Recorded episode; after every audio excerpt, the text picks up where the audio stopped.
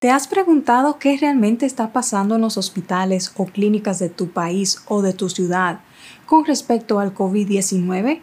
¿Están colapsados o es más bien mucha alarma por parte de unos pocos? Aquí te voy a enseñar cómo poder saber esto y mucho más.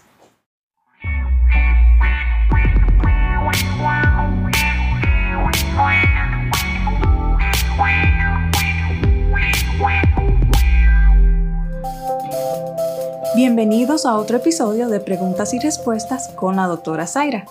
Nuestra misión es educarte para que puedas hacer pequeños cambios que te lleven a una vida más sana. Recuerda que para seguir recibiendo información como esta cada semana, suscríbete a este canal para que no te pierdas de ningún episodio.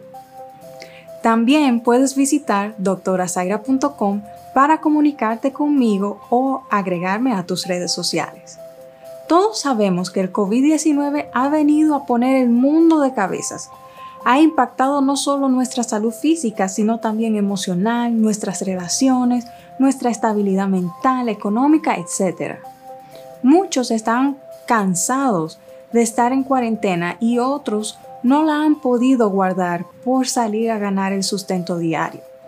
En algunos lugares la economía está abriendo de nuevo y los casos han ido en aumento. En mi opinión, los casos están en aumento en esos lugares porque las personas no saben o no entienden lo que sucede cuando demasiadas personas se enferman al mismo tiempo. No entienden las repercusiones de un sistema de salud colapsado.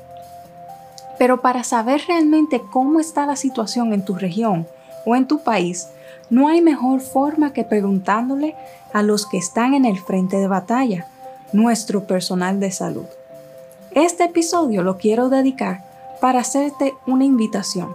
Sé parte de la solución. Ayúdame a crear un movimiento de concientización. Vamos a traer la información de la situación del sistema de salud de tu región al conocimiento público. A todos los enfermeros, doctores, terapistas, laboratoristas, asistentes o si trabajas en un centro de salud, te invito a crear un corto video y que nos cuentes cómo está la situación en tu lugar de trabajo o en tu ciudad. Recuerda mencionar el lugar o por lo menos la ciudad o el país donde trabajas, lo que has visto suceder y un breve mensaje para que la gente sepa cómo cuidarse y cuidar de ustedes.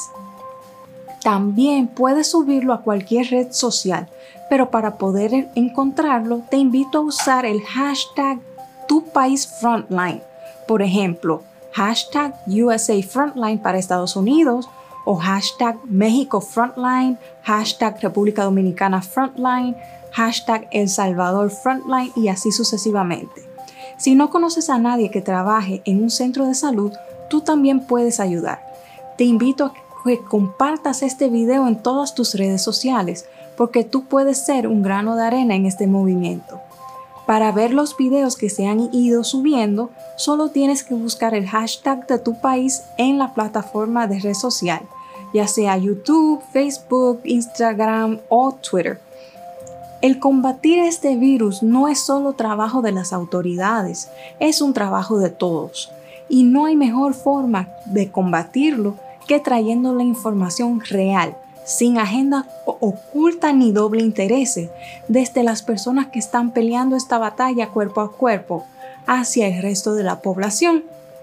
Es muy triste ver que tengas un pariente con un ataque al corazón que no pueda ir al hospital porque no hay espacio para atenderle.